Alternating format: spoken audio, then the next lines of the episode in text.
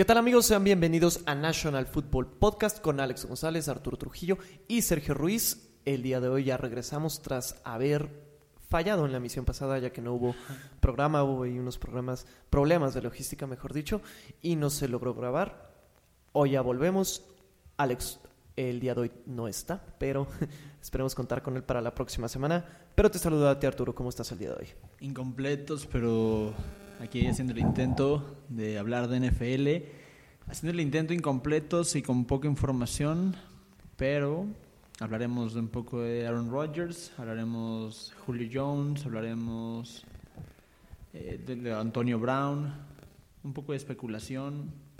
El tema de Deshaun Watson me tiene todavía consternado qué va a pasar con él. Mucho talento y mucha incertidumbre también a lo largo de este año. Pero bueno, Serge, ¿con qué quieres empezar? Sí, bu- bueno, mencionaste algo muy importante, la falta de información en estos días. Sí es algo que, que, que se nos complica, ya que si bien sí hay noticias todos los días, hay información, luego es muy complicado eh, hacer algo que sea de trascendencia, vaya, o sea, comentar algo que no Eso. sea noticia como tal. Em, pero pues bueno, por algo somos periodistas, para siempre sacar em, lo mejor de, de la información.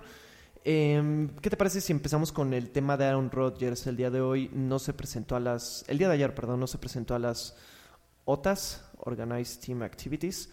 Eh, junto con él no se presentaron los cinco receptores eh, principales del equipo. Davante Adams, Marquez, Marquez Valdez Catling este, Devin Funches, y Allen Lazard. Al Nazar tampoco.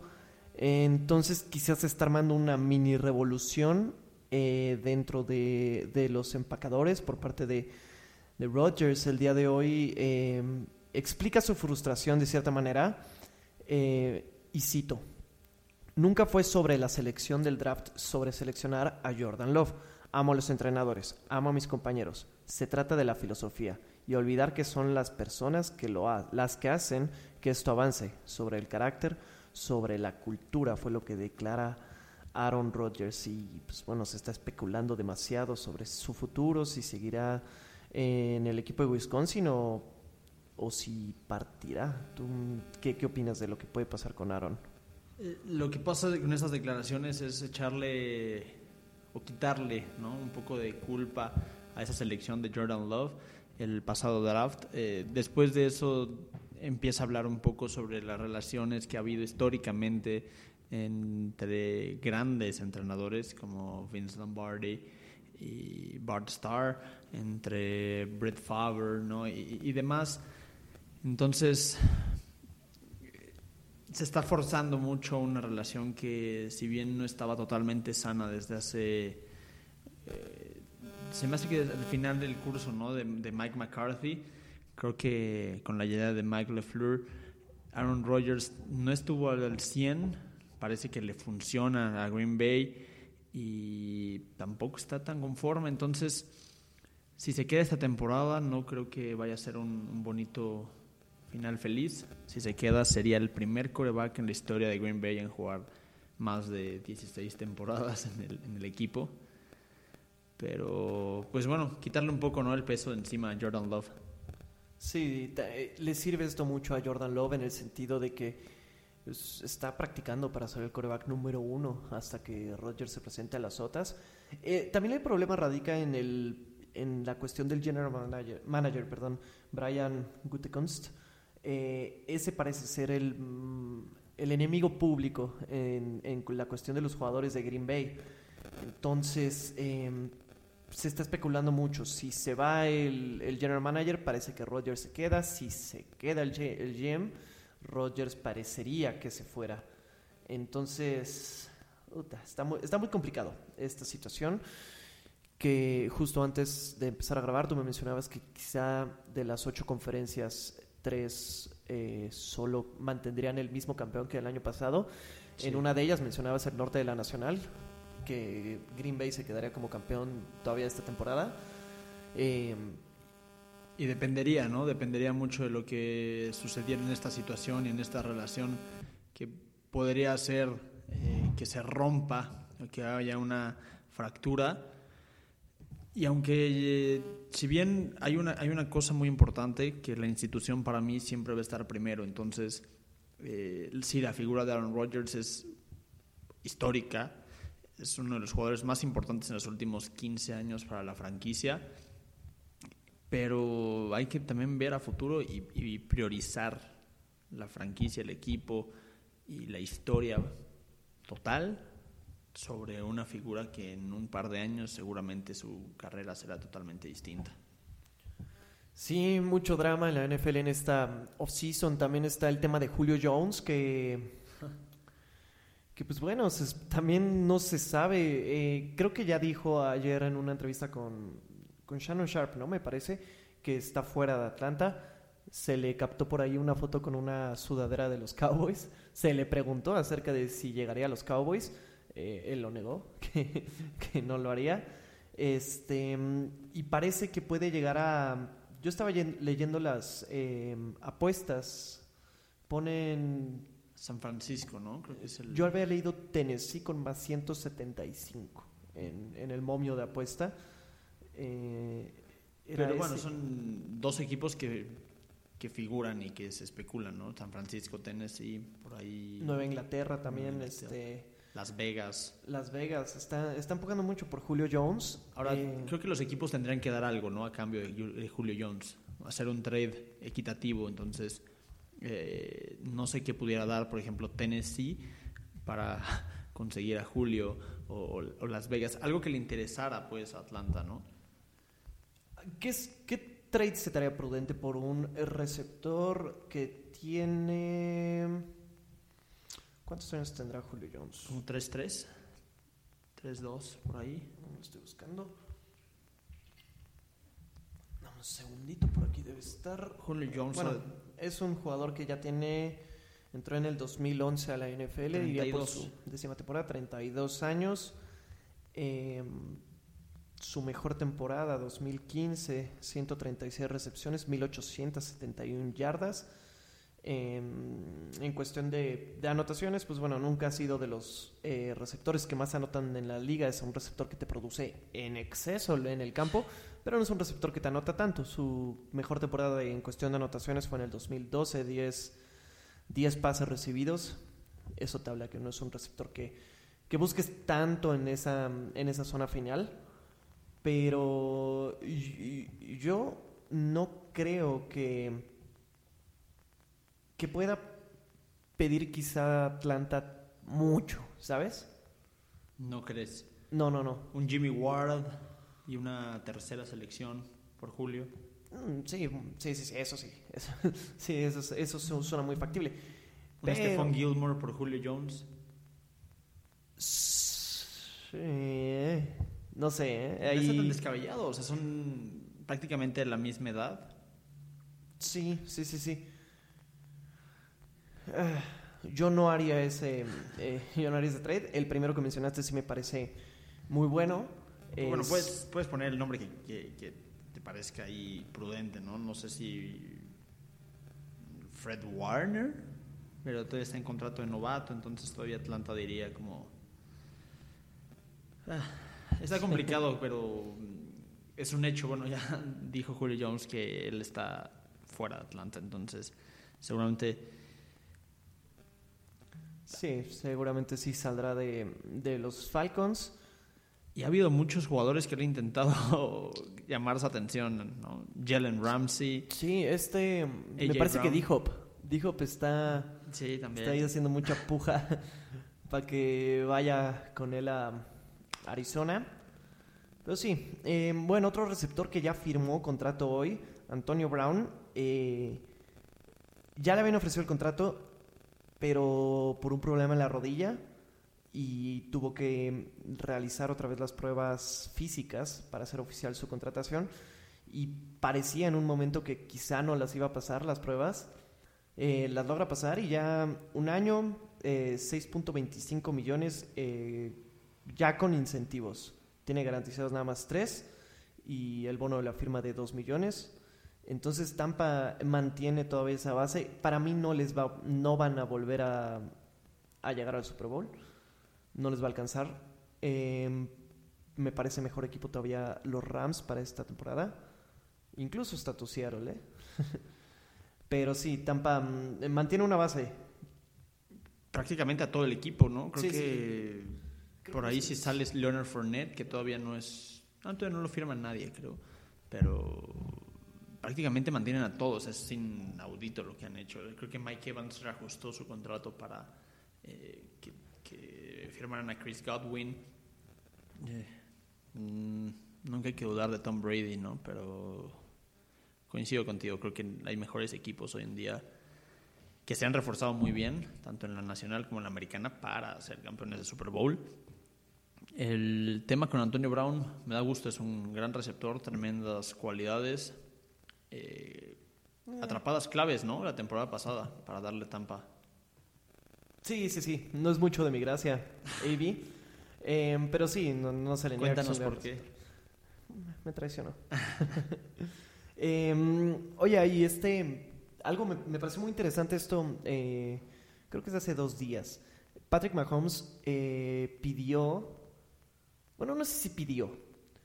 Externó que sería ideal para la NFL ponerle chips a los balones eh, que identificaran si el balón rompe el plano eh, o no.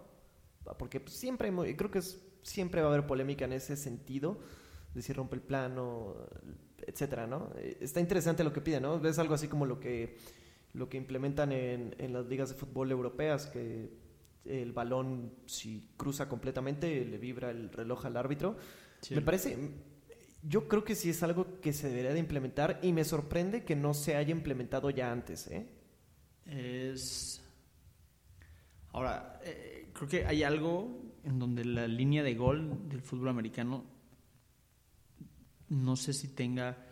O sea, porque en el fútbol el travesaño debe ayudar en algo. Los postes alrededor de la línea creo que podrían ayudar a tener los sensores como más precisos. En cambio, en el fútbol americano, como no hay algo encima ni alrededor de la línea, tal vez por ello, ¿no? No, no, me quiero meter ni dar ni jactar de que soy un experto en la tecnología de deportes, pero me, podría sonar un poco lógico. Sin duda, también es sorprendente que una liga, la mejor liga en el mundo, la NFL, no haya implementado algo parecido. Sí, sí, ahora que lo dices, eh, digo, yo tampoco sé de tecnología. Entonces sí, quizá a lo mejor los postes tengan algo que ver. También en el fútbol el balón debe cruzar toda la línea. Aquí con que un centímetro de balón eh, pase por encima de la línea de gol, ya se considera anotación. Entonces, a lo mejor sí, sí tendría que ver, pero me parece interesante lo que, lo que plantea Mahomes. Este, mm, sí es algo que, que siempre va a haber polémica. Hemos visto anotaciones que a gusto son claras, otras que no. Em, sin embargo, pues a veces los árbitros no marcan como debería de ser. O ven otra cosa, simplemente ven otra cosa. Entonces creo que pues, el uso de la tecnología en el deporte, para mí siempre eh, lo va a revolucionar, lo va a cambiar. Y creo que sí es algo de lo cual el deporte debe hincarse en ello, usarlo a su favor, vaya. Como lo hemos visto, el bar, el ojo de halcón, todo eso. Me parece que la NFL sí debería de implementarlo. Sí, no se puede hacer de la noche a la mañana, este, pero me parecería una, una gran opción. Y bueno, por otro, por otro lado, eh, algo que te, que te mandé a ti y a Alex el domingo, la cantidad, la cantidad de hype que hay por Tim Tebow en Jacksonville es irreal. Al 22 de mayo, el top 5 de cosas, jerseys, sudaderas eh, vendidas en la página oficial de la NFL eran las 5 de Tim Tebow. Estás hablando de los 5 artículos más vendidos en todo Estados Unidos son de Tim Tebow. En la página oficial, pues. Eh, no estoy diciendo que vaya a dar un impacto en el campo, ni mucho menos, pero por lo menos en marketing y, en hype y en redes sociales, Tim Tebow está rompiéndola. Sí, lo que mencionamos hace dos semanas, justamente es algo mediáticamente increíble. O sea, sí es, es algo muy importante. Eh, en cuestión de media, lo que, lo que tengo entendido es que Tebow trae el 85 al momento, pero es temporal.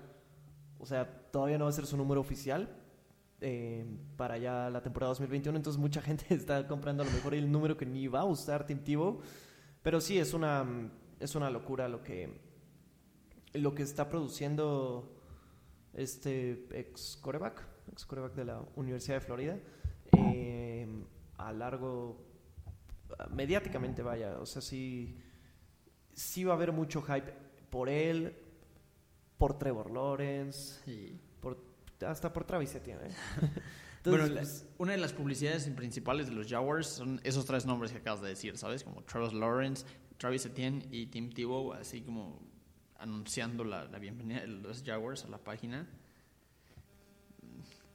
Por otro lado, también leí que Daniel Snyder, el dueño de los eh, del Washington Football Team, casi, casi, casi bueno, el dueño del equipo de fútbol Washington, ha estado paseándose a lo largo de todo Estados Unidos, eh, ha hecho viajes a Europa porque tiene intenciones de para el 2025-2026 eh, tener terminado ya un estadio que sea propio de, él, que jueguen ahí el, el fútbol team o el equipo con su nuevo nombre.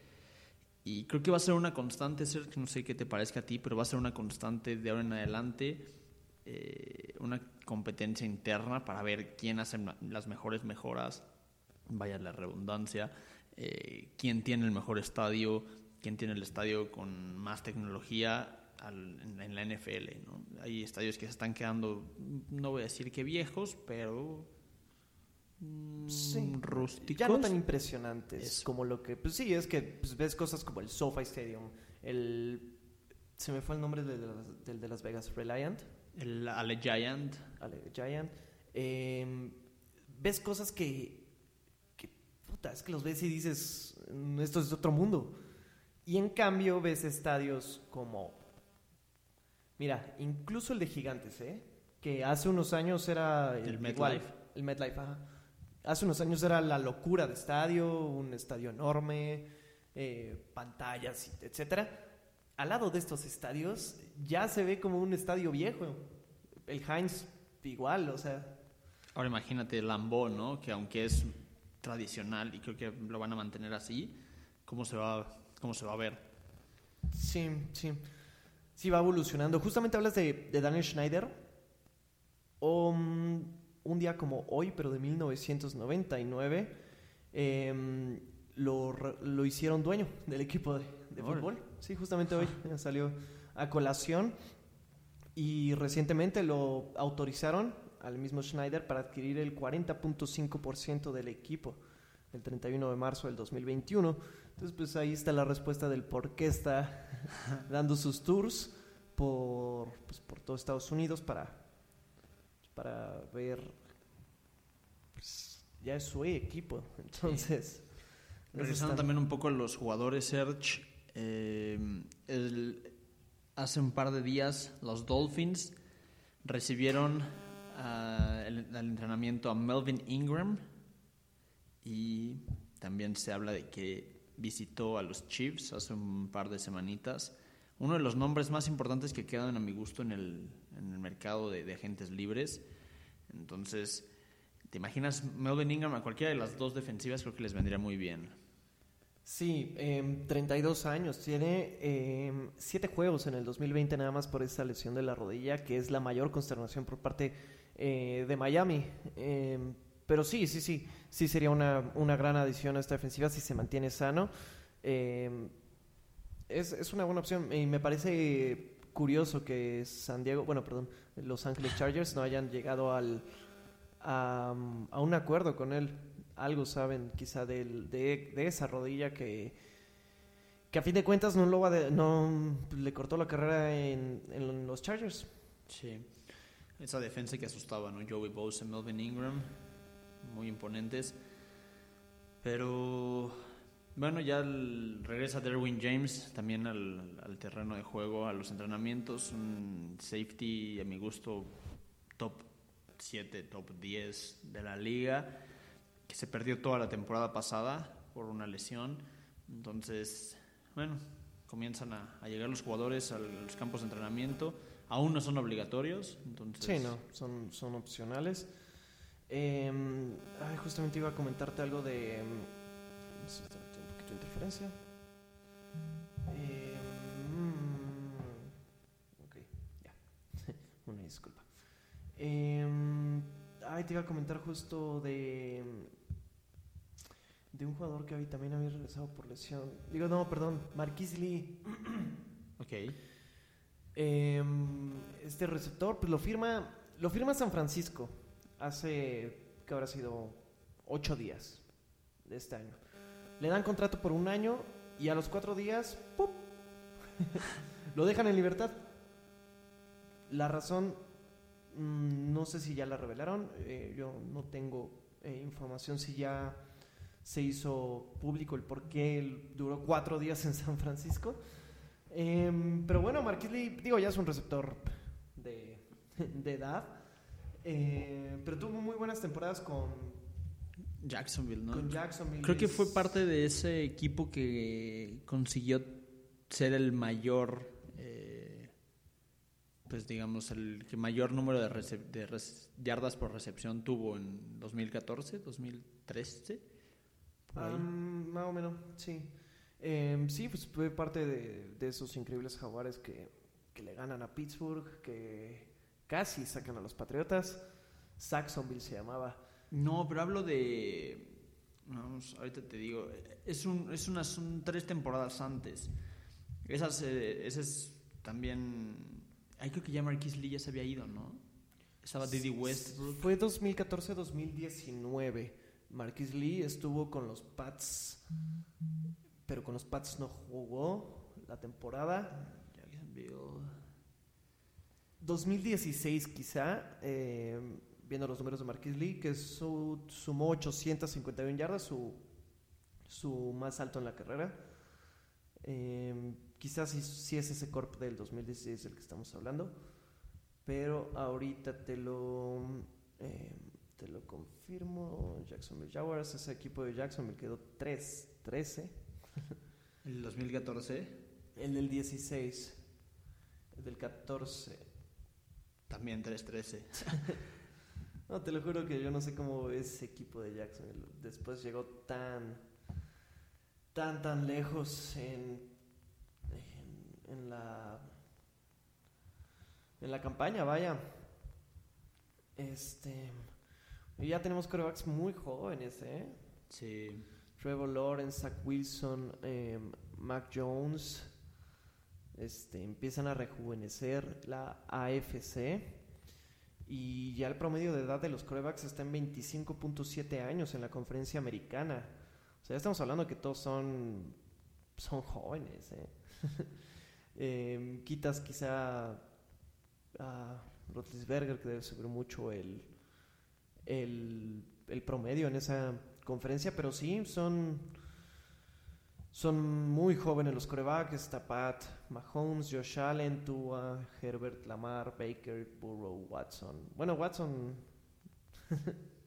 que tampoco se presentó a las sotas esta semana. Entonces, este, pues habrá que esperar qué pasa con, eh, con la situación de Deshaun Watson, que ya se está poniendo complicada, ¿no? Declaró que quiere sí o sí el, el trade, ¿no? O sea que. eh, de hecho, ha estado posteando en Instagram con sus entrenamientos y distintas cosas para llamar la atención de, otros equipos, pero ¿quién se va a meter en esa bronca? O sea, arriesgas, porque Houston no te va a pedir cualquier cosita, ¿no? Por Deshaun tampoco no. son, no son tan mensos. Entonces, seguramente va a ser una, una apuesta arriesgada y, que a mitad de temporada lo saquen, ¿no? Por una cuestión ya legal, que ya no va a quedar ni en la NFL.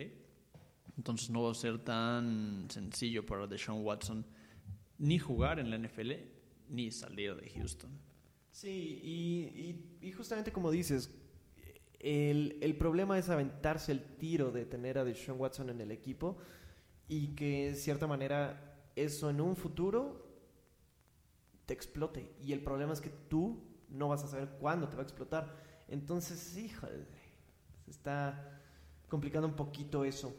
Eh, pero ya la, eh, la NFL eh, ya anunció que 30 de los 32 equipos van a tener estadios al 100% de capacidad. Los únicos que todavía no, que todavía están trabajando en, en, conseguir los permisos son los Colts y Denver para la temporada 2021, pero dijeron un directivo, me parece que dijo, que los dos tienen un eh, camino claro. Eh, todavía no, no han determinado, me parece que las reglas en cuestión de vacunados o usar mascarilla dentro del estadio las pone el equipo y el estado, el estado donde se vaya a jugar eh, la NFL. Entonces, este pues sí, ya 30 de 32 equipos eh, ya tienen 100% de capacidad, parecido a lo que está pasando en la MLB, que primero los Rangers fueron los primeros en decir 100% y ya se empiezan a sumar de poco en poco los otros equipos. Sí, ahora hoy fueron los, los Astros, pero poco a poco, como dices, van aumentando eh, el porcentaje ¿no? de asistencia en los estadios. La NFL tiene la ventaja de que para septiembre, que empieza la temporada, seguramente el proceso de vacunación y, la población va a estar pues, no al 100% porque hay gente que no se quiere vacunar, entonces, eh, pero va a estar muy avanzado el tema y, prácticamente pues vamos a tener el espectáculo como lo habíamos conocido, ¿no? sin, poca gente y, con, mucha afición. Eh, va a faltar mucho, ¿no? Para que por acá, por acá se pueda ver algo similar, pero sí, sí, sí, sí. Imagínate el duelo, ¿no? Patrick Mahomes, Aaron Rodgers, si se, queda Rodgers en, Green Bay con gente llena en Lambeau, va a ser o verlo dos veces por temporada en los Broncos. Bueno, bueno. Pues, yo no creo que para mí esta situación de Rogers, ya lo comentamos al principio, no creo que escale más. Para mí va a jugar esta temporada todavía en Wisconsin. Entonces, pues habrá que esperar. Em, ¿Viste que Kirill ya le, empezó a echar flores a, Trey Lance? No, no vi. Eh, em, comentó que se ve un poco mejor que un coreback novato. ok. En, las sotas, eh, mismas sotas a las que se presentó ya eh, también Jimmy, Jimmy G Em, que ha sido muy criticado durante toda la, la off-season, la adición de Trey Lance y este tipo de comentarios también como que a lo mejor a Jimmy G ajá, justamente le ponen presión y, y no, no sé qué tan bien le caigan estos, estos comentarios a, al ex coreback de Patriotas. Dicen que todavía va a ser el coreback número uno en San Francisco a pesar de, de, la decisión de Trey Lance, de, de la crítica que se le está que se le está haciendo. Entonces, este mm. sí. Hablando de San Francisco, Jeff Wilson, quien fue el líder en yardas la temporada pasada para el equipo de los 49ers, eh, se perderá toda la temporada, todo lo que queda por una lesión en los meniscos.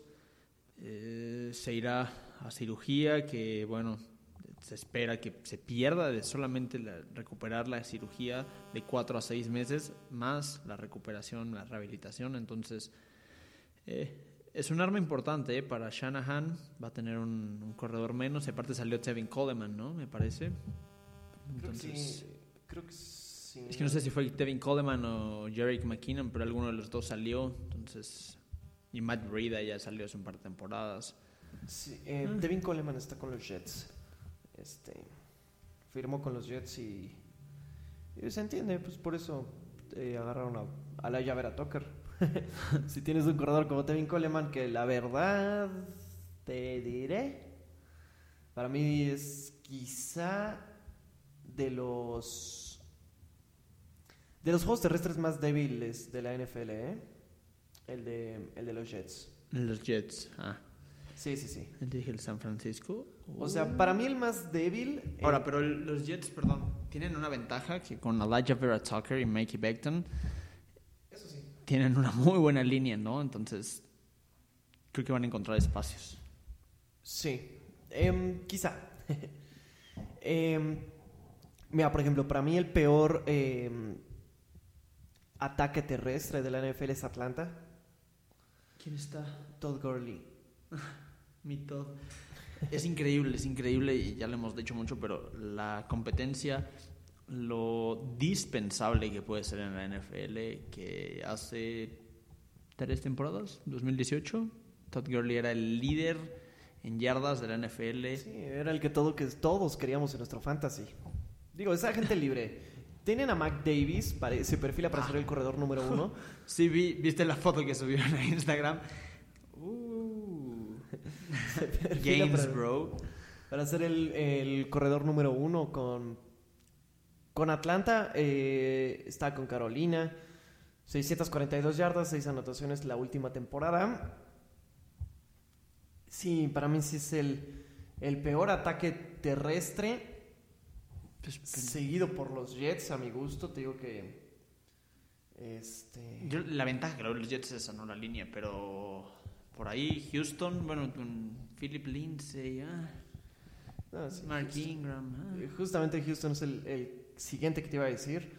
Eh, principal culpable, obviamente, David Johnson. Eh, En, en el ataque terrestre, porque el principal culpable es. ya son otras cosas, pero pues sí, Philip Lindsay puede reforzar mucho eh, este ataque terrestre. El problema también es el desempeño que tuvo la temporada pasada con Broncos. Sí, sí estaba atrás de Melvin Gordon, pero pues pues bueno, reforzaron con Philip Lindsay, también Mark Ingram. Eh, puede, puede ser que, que ese ataque terrestre mejore. Y es que hay muchos ataques que la verdad son... Bengals, ¿no? Mm, Joe sí, Mixon, ¿no? Podría ser. Giovanni Bernard llegó a Tampa. Y mira, incluso hasta el de Pittsburgh se me hace malo el ataque terrestre. ¿eh? Mm, Ok, pues tienen, bueno, tienen a G. Ajá, sí, esto, esto lo... Blake Snell, ¿no? Seguiría por ahí. Benny Snell, Anthony Benny Snell. McFarland, eh, um, por ahí debe haber otro chavo. Pero sí, o sea, no tienes profundidad en la posición. Ah, está este um, Kelly Balach, lo, lo firmaron ahorita esta offseason. Bueno, Eh, Ballage tuvo destellos, ¿no? En Jets. Destellitos, destellitos. Creo que lo usaron. Miami, me acuerdo más de Balach. Pero sí, también es un ataque terrestre que si quitas a Najee, hasta puede ser el Sí. peor de la liga, ¿eh? Así nada más nombre. Arizona, sí, James Conner, ¿no? Llega. llega James Conner. Eh, Y ¿Quién atrás estaba? de él. Kenyan Drake, ¿no? No, bueno, llega a Las Vegas. Sí, pero la temporada pasada estaba Ah, Kenyan. Drake, ¿no? Kenyan Drake y. Kyler, le, le corre a lo loco. Estaba Chase Edmonds también. Chase Edmonds. Eh, también Buffalo por ahí. Zach. Moss y, Y Devin Singletary. Medio Bost, este Singletary, ¿eh? A mi gusto. Sí. Luego- Miami también anda flojón. Los Dolphins. Sí. ¿A quién traen ahorita de corredor? Ahmed. ¿no? Es Shaquille Ahmed o algo así. Eh, y, y atrás, creo que Matt Breida. Matt Breida.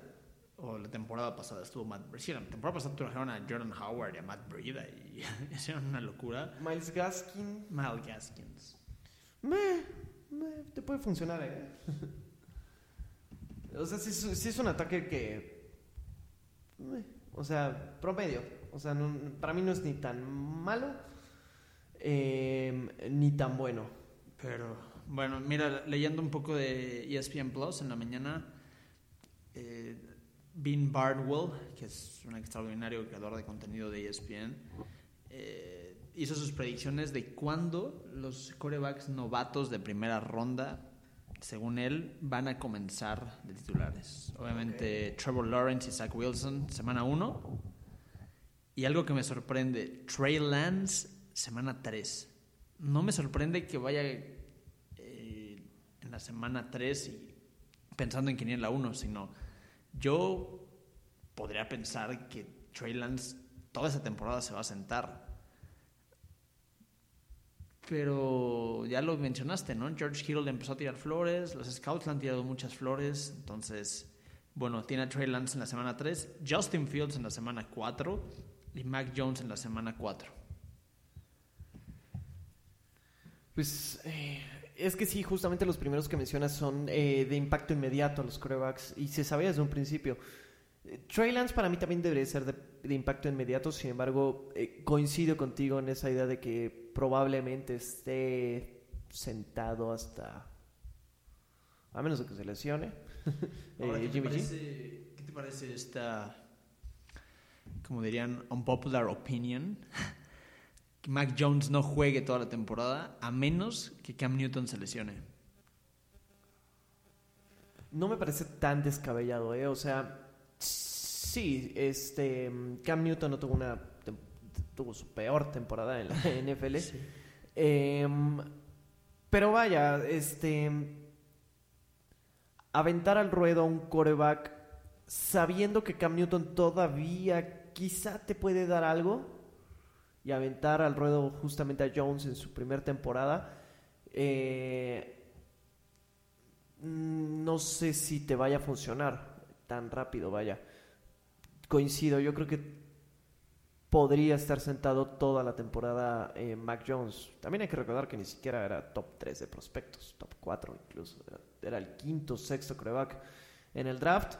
Entonces, y, y pues bueno, son un equipo, eh, eh, eh, Alabama, era un equipo que tenía mucho talento alrededor. Sí, esa es otra, esa es otra. Eh, no voy, o sea, gu- guardo la comparación, pero Patrick Mahomes debuta semana 17, ya con los Chiefs clasificados a postemporada. Y me parece que le vino muy bien, ¿no? Sentarse, aprender de Alex Smith. Sí, sí, sí. Entonces, por ahí creo que puede ser que Mac Jones le aprenda algo a Cam Newton, ¿no? Que seguramente tiene algo que enseñar. A ver, a fin de cuentas, Cam Newton es un coreback que jugó eh, Super Bowl, entonces mm, descartarlo así de fácil, digo así de rápido, no, no, no es la opción. Mira, ya para cerrar, te voy a decir según eh, las casas de apuestas, quiénes son favoritos en cada división. En el este ponen favoritos a los Cowboys. Eh, Ok, es. Mira, si sale Prescott como empezó la temporada pasada, si Zeke recupera ese Zeke de hace dos años, si Cooper, eh, bueno, tienen a Cooper, a CeeDee Lamb, Mika Michael Parsons, Gallup. Gallup también tiene un gran cuerpo de receptores, ¿eh? Sí. Em, Dalton Schultz. Sí, mi único problema es la defensiva eh, Y un en las tal. esquinas. Y un tal Mike McCarthy. No me convence. No me convence. Creo que no es un entrenador que te sepa explotar al máximo a un tremendo corredor como Zeke Elliott. Sí, por algo, eh, justamente Green Bay nunca se jactó de tener un corredor como si pudiéramos decir que es Zeke. Exacto. cambiaban demasiado de corredor. Estuvo Eddie Lacy, estuvo. eh, mira, no, se me viene a la mente Eddie Lacy. Eh, Starks, también Max Starks, si no me equivoco. Ajá. Eh, sí, ponen favorito a Dallas. Coincido de cierta manera. Me gusta más Gigantes. El momio está altísimo. ¿En cuánto está? Como en... Más 450. O sea, no altísimo, pero sí. Ok, pero si está Cowboys más 450, yo sí. No, le- Cowboys están más 110. Ah, más 110. Sí, sí, sí. Gigantes están más 450, ¿Y Washington? más 250. O sea, está en segundo lugar.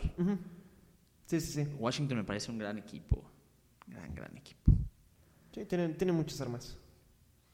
Eh, en el norte ponen a Green Bay eh, con menos 163. O sea, no, amplios o sea, favoritos. favorito, pero me por ejemplo, no, no, no son tan amplios como si nos vamos a ver a los Chiefs, ¿no? Creo Ahorita yo. hablaremos de la americana. Pero, ¿Quién le sigue? ¿Minnesota? Minnesota con más 300, Chicago más 375, Detroit con Matthew Stafford no le ponen ni una chance, más 2200. Uh. Coincido. El sur, Tampa Jared menos- Goff, Jared Goff, te jugó mal. Te jugó mal. Ah, claro. Peor aún. Sí se me fue. Tienes toda la razón. ah, pues sí, con razón. Eh, el sur, Tampa Bay menos 175, seguido por Nueva Orleans 300, positivo. Carolina más 700 y Atlanta más 800. Ok. El oeste. El oeste, esta es la más pareja. San. Francisco más 180. Los Rams más 187. Seattle más 300. Arizona más 500. Ok. Va a ser va en contra de todo, pero yo veo como favorito Arizona sobre todos. Y es el que más abajo lo ponen. Órale, no, yo, yo, yo sí veo a los Rams favoritos sobre todos en esta división. Y a San Francisco justamente no lo veo tan arriba. No lo ves tan arriba. No, yo lo pondría eh, de último. Mm, Es que es, es muy cerrada esta división, entonces. Sí, sí, sí. Pero creo que la adquisición de, de AJ Green a Kyler Murray le va a venir muy bien. Hicieron un buen draft. Eh, El único tema es el corredor, ¿no? James Conner, pero es un buen equipo Arizona, entonces va a ser interesante esa Sí, división. está, está, está interesante. E interesante los momios, ¿eh? O sea, Sí, sí, sí. eh, un ciego ahí a, a los Seahawks desde ahorita. les tienes mucha fe. Yo, la verdad, creo que estos se pueden caer gacho esta temporada. Tiene mucho talento, sí. Pero siento que se pueden caer gacho. Ahí, ahora en la americana. Empezamos con el este. Buffalo amplio favorito, menos 150. Seguido por Miami más 300. Patriotas más 350. Y los Jets más 2000. Ok. Eh, Lógico, ¿no? Sí. El peor equipo de la NFL no, no, no, no va a llegar a 17-0 con Zach Wilson. Zach Wilson. El norte, Pittsburgh, menos 1000. Nah. Baltimore, más 130. Ok. Eh, también esta es una conferencia pesadita, eh. O sea, quitando quizá a Bengals, y, y aguas. algo así. Porque te puede dar una sorpresa, o sea, no, no voy a decir que la haga ganar, pero te va a complicar eh, los dos juegos divisionales, va a ser complicado para la gente que lo visite. No sé, no, no, no, no creo que vaya a ser tan sencillo. Y Pittsburgh sigue imponiendo. Es un rival que impone ante equipos que históricamente han sido perdedores Ah, como sí. Cleveland y Bengals. Y Pittsburgh mantiene todavía una gran defensiva. Cierto. Eh, si bien la salida de Bud Dupree sí, sí pesa, pero recuperas a... Mike Hilton. eh, También, no me menciones ese, güey. Eh, digo, recuperas a Devin Bush. Eh, Highsmith dio buenas cosas la temporada pasada de novato. Todavía sí es una gran defensiva. No creo que se lleven la, el norte. Me gustaría sí, pero no creo que se lo lleven. Eh, Baltimore más 130, seguido por Cleveland más 145. Pittsburgh más 325. Cincinnati más 2500. O sea. y en el sur, los favoritos son los Colts. Ok. Coincido con esta. Para mí, Tennessee va a ser, gran- va a ser buena temporada. Pero, No, para mí Tennessee no. ¿no? Y te voy a decir algo que tal vez me lo recuerden mucho. Primer lugar Colts, segundo lugar Jacksonville, tercer lugar Tennessee en esa división. Tennessee me parece que, al menos que llegue Julio Jones, ¿no? lo estoy diciendo pre a, la- a una posible firma, pero hoy en día eh, no lo veo como un, un gran equipo. Eh, tienen a AJ Brown y a Derrick Henry, no son pocos nombres, no son, pero no los veo. Su defensiva es el mayor problema. Cierto. Top 10 de puntos permitidos por partido. ¿no? Este, pues a ver si Caleb Farley les puede echar ahí la mano un poquito. Jacksonville está, más ¿eh? 800. Queda grabado. Queda grabado. No me arrepiento. Jacksonville más 800. eh, Houston más 1600, fíjate. Ni- no está tan. No está tan tirado, ¿eh? O sea, bueno, tomando en cuenta que a Cincinnati le ponen más 2500, digo, sí es una división más. Ni tanto, ¿eh? Pero estás hablando de los Colts, o sea, son... son- Sí, sí, sí. Pero a mí, de la norte pasan tres playoffs. como la, la temporada pasada. Ujú. Ok. Pasan los tres. Pittsburgh, eh, Cincinnati, Ravens, ponle el orden que quieras. Pittsburgh para mí va a ser el último sembrado de la Cincinnati, no, Cleveland. Sí, perdón, Cleveland, sí, tienes razón. Pittsburgh para mí va a ser el último sembrado de toda la conferencia. O sea, los dos comodines Ujú. Dos de los tres comodines se van a, se van a llevar. ok. Ujú. Sí, sí, sí. Eh, y en el eh, oeste, Kansas amplio favorito. Es el equipo que mejor momio tiene en toda la NFL para llevarse su división, menos 300. Sí, de calle.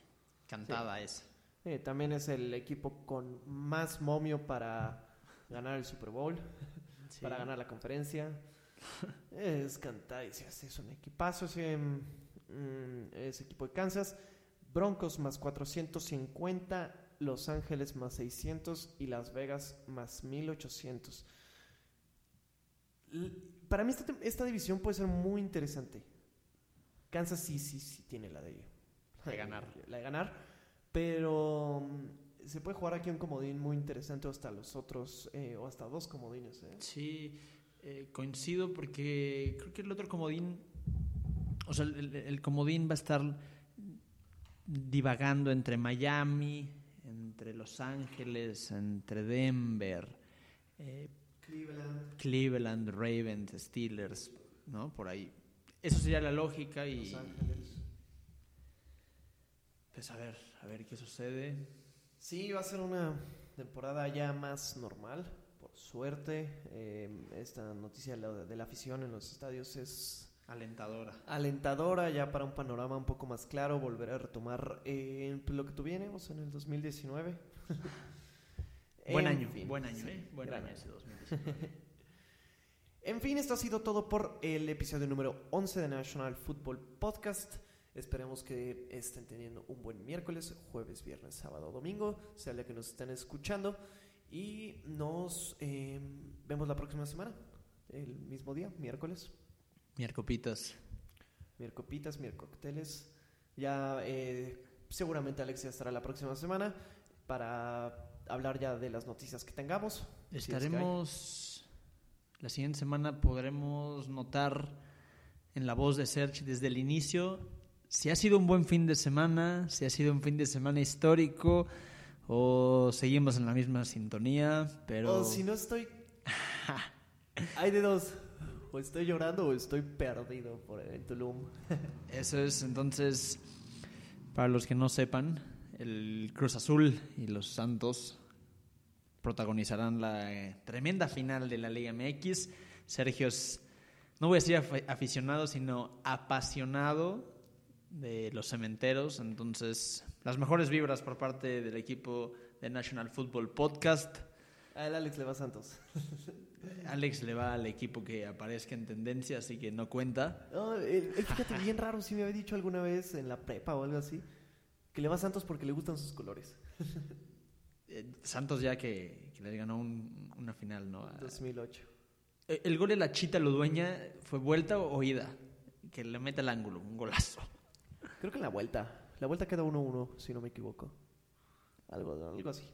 Pero creo que este es, creo que este es el año, ¿eh?